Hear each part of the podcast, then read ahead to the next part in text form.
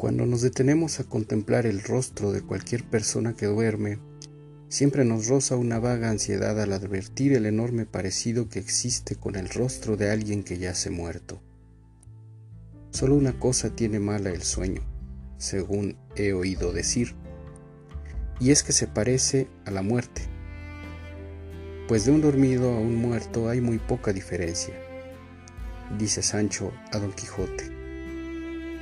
Los durmientes y los muertos se asemejan demasiado.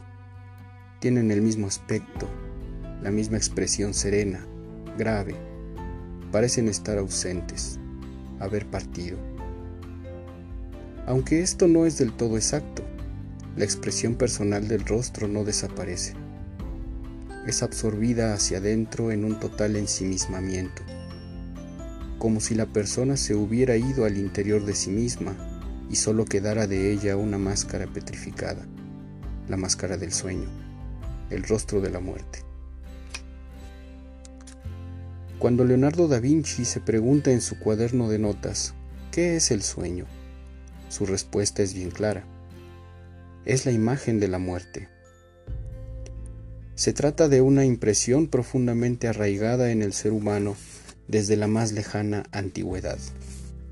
Así, una inscripción de una tumba romana reza, Llorad por él, descansa. Para los judíos, la imagen de la muerte también era comparable al sueño, y lo mismo sucede con los germanos.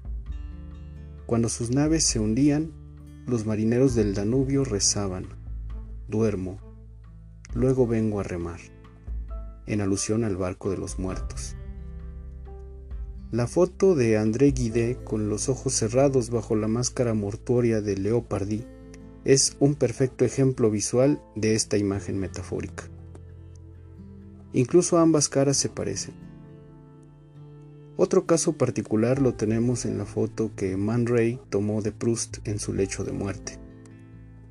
A pesar del oscuro moratón aterciopelado que rodea su ojo izquierdo, el escritor presenta una cara con expresión juvenil, relajada, nada patética, como de alguien que fantasea sonriendo con los ojos cerrados o que tiene sueños plácidos. La mitología clásica también confirma esta analogía visual entre el durmiente y el muerto mediante la pareja de los dioses gemelos del sueño, Hipno y de la muerte, Tánato. Una crátera griega del siglo V a.C. del Metropolitan Museum de Nueva York muestra la escena de la Ilíada, en la que Hipno y Tánato aparecen juntos transportando el cadáver de Sarpedón al Hades. Ambos van ataviados como guerreros áticos, tienen barba puntiaguda y grandes alas de pájaro. Los acompaña Hermes Psicopón, que junto a Hipno y Tánato, y Maya, son las únicas divinidades griegas que guían las almas humanas al reino de los sueños y al reino de los muertos. Sus palacios subterráneos son estancias vecinas, dice Hesíodo en su Teogonía, lo cual es un claro indicativo de que comparten la misma cualidad. El paso del tiempo, lejos de enterrar esta íntima correspondencia simbólica entre estos dos dioses mitológicos, la extendió en una metáfora que se hizo habitual en la poesía renacentista y barroca. El poeta escocés William Drummond supo expresarla con gran finura en un soneto en el cual se dirige al sueño. Hijo del silencio, lo llama, para pedirle un remedio para sus cuitas. El poema termina con esta súplica. Ven como quieras, tráeme lo que quieras, pues anhelo besar la imagen de mi muerte. Pero también esta metáfora puede contemplarse de la manera más llana, es decir, despojada de cualquier connotación metafísica, tal como hizo Muset poco antes de cerrar los ojos para siempre. Dormir. Por fin voy a dormir, dijeron sus cansados labios. Esta moderna visión literalista de la muerte irá borrando poco a poco los grandes horizontes poéticos de la tradición metafísica de la antigüedad para instaurarse en el imaginario moderno. Pero la imagen apacible del sueño biológico siempre oculta un misterio bajo los párpados, la posibilidad de poder experimentar una explosión de vida interior más allá de la existencia concreta, que no se refleja en el rostro del durmiente. De ahí las palabras de Hamlet. Morir, dormir, dormir, y aquí duda, tal vez soñar. Ay, he ahí la dificultad. Así es, este es el dilema, dormir o soñar. Una duda bien antigua con la que el positivismo decimonónico pretendió acabar de un plumazo cuando dictaminó que la vida es un azaroso accidente entre dos nadas, y que sólo existe ese lapso biológico que va desde el nacimiento hasta el fin de nuestro cuerpo. Desde entonces, la muerte se ha convertido en la mayor aporía para el modo de pensar moderno, y en cierta manera representa su gran fracaso. Nuestro aniquilamiento físico es palpable, pero la muerte como fenómeno psíquico se encuentra al margen de toda demostración empírica. Por tanto, más allá de cualquier análisis racional. De ahí su constante negación dogmática, pues si la conciencia experimenta la vida dentro y fuera del cuerpo, la cualidad de la muerte solo puede ser percibida como pura otredad como un aspecto que siempre queda fuera de la experiencia concreta de todo ser vivo. El único camino para saber lo que ocurre al morir sería el de cruzar los límites de la existencia, pero por supuesto, nadie siente tanta curiosidad filosófica. Un conocimiento que cuesta la vida resulta demasiado caro. Por eso la muerte siempre permanece como algo distante, impenetrable, sumida en su inamovible secreto, siempre aislada en su profundidad, en perpetuo silencio, como esa oscura meta inaccesible a la cual nos dirigimos todos sin saber nada al respecto. Pero ¿por qué inquietarse? pregunta Epicuro. Mientras esperamos la muerte, la muerte no existe.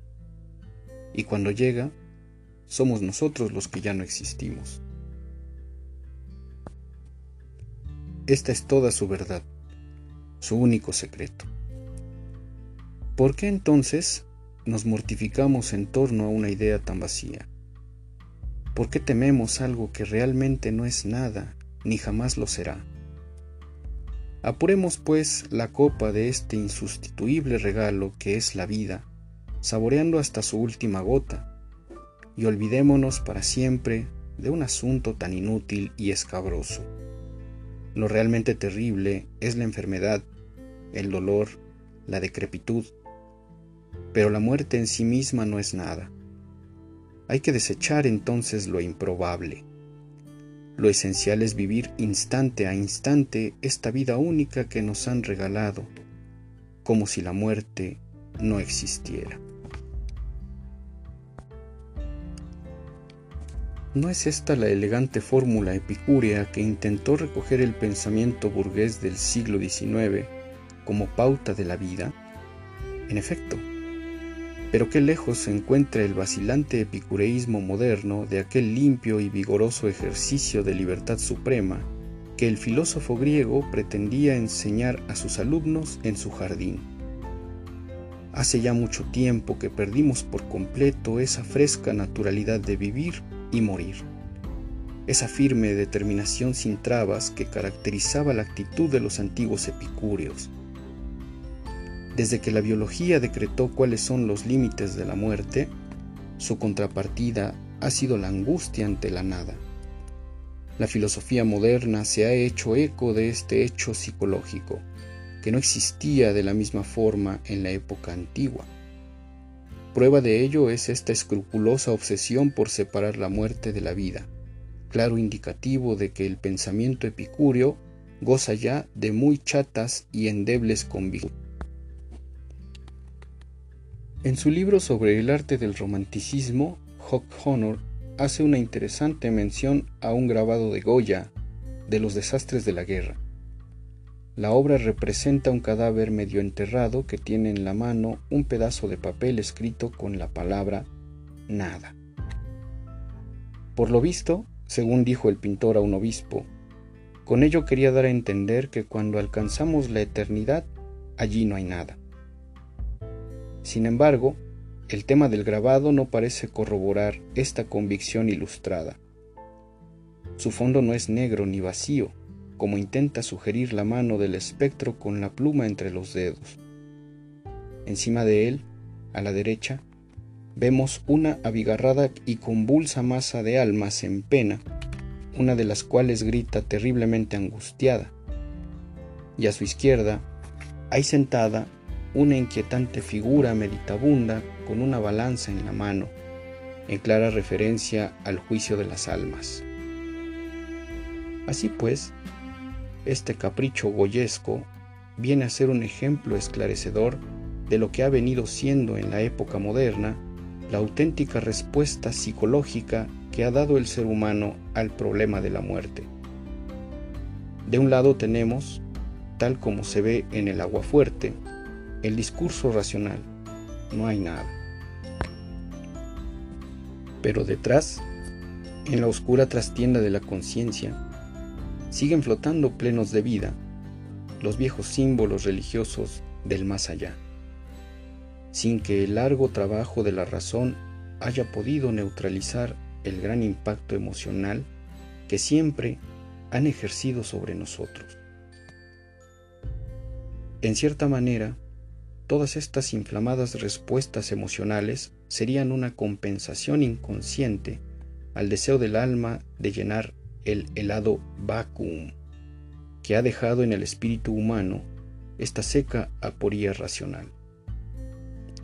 Así que, enquistados en las capas más profundas de nuestro inconsciente, los miedos ancestrales pueden volver, mientras dormimos, a tomar una forma momentánea en nuestra alma y visitar al durmiente bajo aspectos monstruosos, por ejemplo, de un perro, un lobo, una serpiente o ambiguas formas mixtas de mujer pájaro o mujer serpentina. Cada uno de estos arcaicos demonios de la muerte del lejano mundo de nuestros antepasados responde a un patrón psíquico, según el cual, cuanto mayor es la intensidad del miedo, más horribles y peligrosas se vuelven estas abominables criaturas. Ya lo vimos con Saint Denis. El miedo es indisociable del monstruo, porque el monstruo constituye su reflejo exacto en la imaginación. Es una verdadera lástima que no exista en el campo de las humanidades una exhaustiva y erudita historia de la pesadilla, para ver desfilar por ella toda la infinita variedad de miedos y ansiedades que han desgarrado el alma humana a lo largo de los siglos. Allí veríamos todo lo que hemos ido escondiendo, lo que cada siglo ha reprimido y ocultado de la vista del mundo. Al estudiar las implicaciones psicológicas de la muerte en la psique humana, el analista junguiano Edgar Herzog constató en sus pacientes que la capacidad de horrorizarse ante el hecho de tener que morir es una de las características esenciales que distingue al hombre de los demás seres naturales, al tratarse de un terror muy diferente al miedo instintivo que experimenta cualquier especie animal. Como dijo Howard Phillips Lovecraft en su memorable ensayo sobre el cuento de terror, la emoción más antigua y más intensa de la humanidad es el miedo.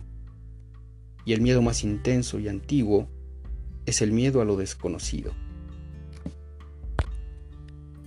Desde el momento en que esta penetrante emoción humana no tiene un objeto específico, cualquier cosa puede convertirse en causa de pánico.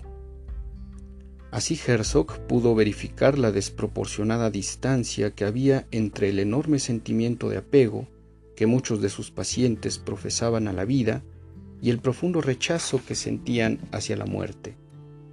El sueño de una paciente suya de 39 años traduce muy bien los síntomas de esta actitud neurótica. En su experiencia onírica, anda por una casa enorme, con cierto aire de hospital.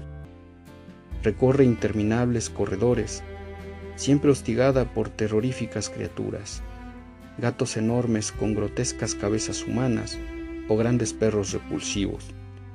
Ninguno llega a tocarla ni a morderla, pero su aliento venenoso infecta su cuerpo, y en poco tiempo su piel se va llenando de furúnculos y ampollas, hasta cambiar paulatinamente de aspecto y convertirse en una repulsiva criatura de apariencia demoníaca.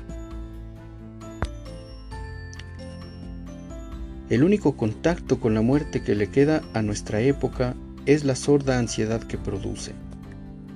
Si dispusiéramos de un mito de la muerte como tenían los antiguos, no sucedería esto. El sacrificio que sufrieron las antiguas religiones en las aras empíricas de la Ilustración es el precio que hemos tenido que pagar por la evolución que ha sufrido la conciencia a lo largo de su desarrollo histórico pero este logro del hombre moderno se desinfla por completo cuando toca dar una respuesta emocional adecuada a la negra perspectiva de la muerte. Como es lógico, la ansiedad por el fin de la vida también existía en el pasado, siempre ha existido, pero en épocas premodernas el hecho de morir se aceptaba con una naturalidad y una dignidad muy diferentes hombres, mujeres y niños se encontraban psicológicamente amparados por un sólido cuerpo de ceremonias y relatos escatológicos. También recibían detalladas descripciones de los estados mentales por los que tendrían que pasar en los críticos momentos del tránsito. A veces, como se hacía en el antiguo Egipto, se les facilitaba una información pormenorizada de los lugares que verían al morir. Qué extasiante cabalgata de ilusiones. Pero por otro lado, qué saludable les resultaba a los fieles. En realidad, el verdadero desconcierto llegó después, cuando se derrumbaron las creencias religiosas y la relación de la sociedad con su condición mortal sufrió un cambio completo. Según el historiador Philippe Aries, tradicionalmente a la muerte se le esperaba en la cama. Aunque la espera fuese larga, el enfermo pasaba el tiempo con discreto estoicismo, tratando de prepararse para recibirla lo mejor que podía. El moribundo acepta plenamente su situación y sabe con naturalidad lo que tiene que hacer. Llegado el momento, se disponía a rendir cuentas con este mundo y a buscar la paz y el equilibrio interior con Dios. Una de las cosas que más sorprendió a Turgeniev durante su viaje de caza por los parajes más agrestes de Rusia fue la manera como los campesinos aceptaban la cercanía de su muerte. Cuando presentían que ésta llegaba, en vez de dirigirse a un hospital con la esperanza de curarse, preferían volver a su hogar para arreglar sus asuntos y morir en paz. Uno de los fundamentos de la vida era entonces saber morir, asumir que la vida y la muerte siempre andan juntas. Desde la antigüedad al medioevo, la muerte fue algo aceptado por la comunidad. Su presencia era próxima, natural, y constituía una ceremonia pública organizada y presidida por el propio moribundo. Familiares, amigos, vecinos, adultos y niños seguían de cerca el penoso agravamiento de su enfermedad y solían estar presentes en el momento final. La muerte era asumida y ritualizada por todos y constituía uno de los requisitos esenciales de la cultura humana. Sin embargo, dice Aries, es a partir de las artes moriendi de los siglos XV y XVI cuando la iconografía sufre un cambio drástico y sustancial, y junto a la típica escena religiosa del moribundo encomendándose a su Dios, aparece la inquietante imagen del tenso examen de conciencia de la hora final. La escena se ve invadida por diablos que intentan desviar al falleciente de su unión con Dios. Es una prueba cargada de dramatismo, pues no solo pone en juego el sentido definitivo de la vida del desahuciado, sino que a la vez definirá la suerte que le aguarda en su viaje al más allá. La persona agonizante sigue siendo el actor principal de la última escena de su existencia, y la colectividad respetuosa procura dejarle solo para no distraer su íntimo diálogo con el alma.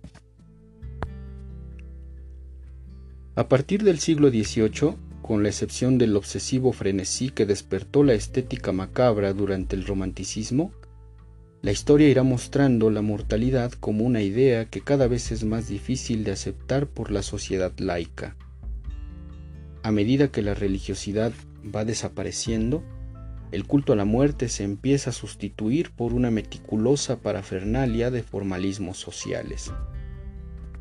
En el siglo XIX, el periodo prescrito para el luto se hará más largo, y a partir de entonces la familia y su dolor, ya no el moribundo, se irán poco a poco apoderando de la ceremonia social en torno a la muerte.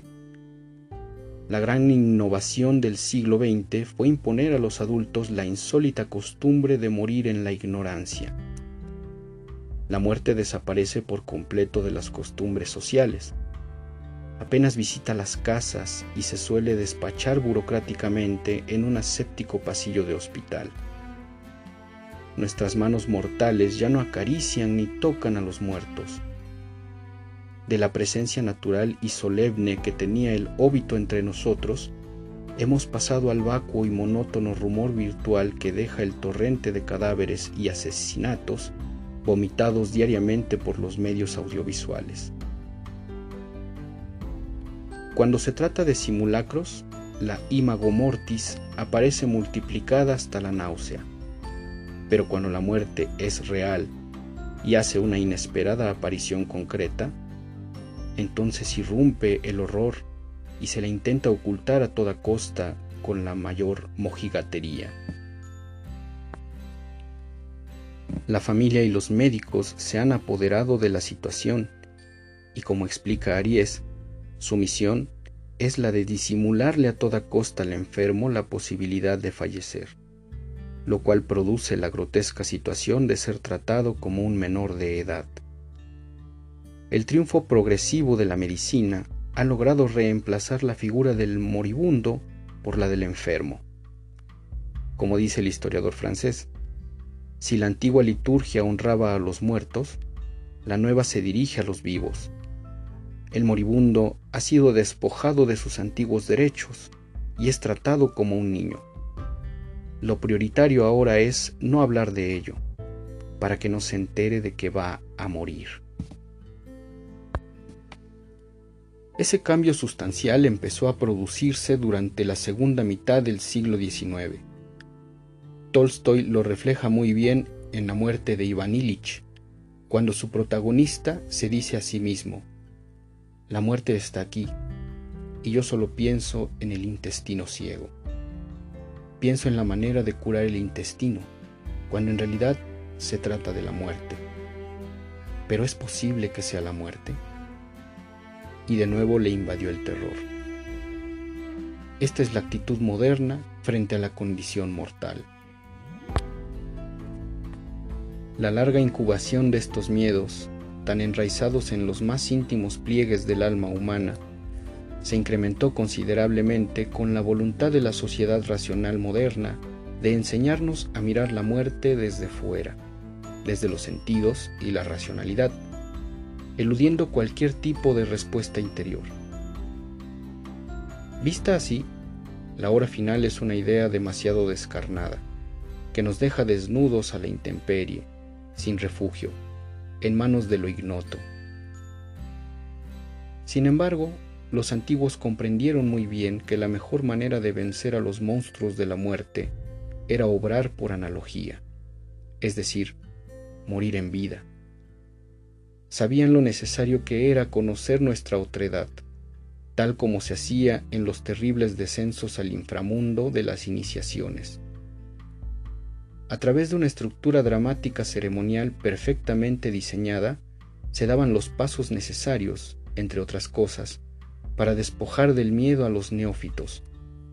pues quien ha muerto una vez ya no le teme a la muerte. Ahora en cambio, al no disponer de ningún recurso refinado, nos sentimos perdidos ante algo tan crudo y duro, y cada cual tiene que buscarse la muerte como puede.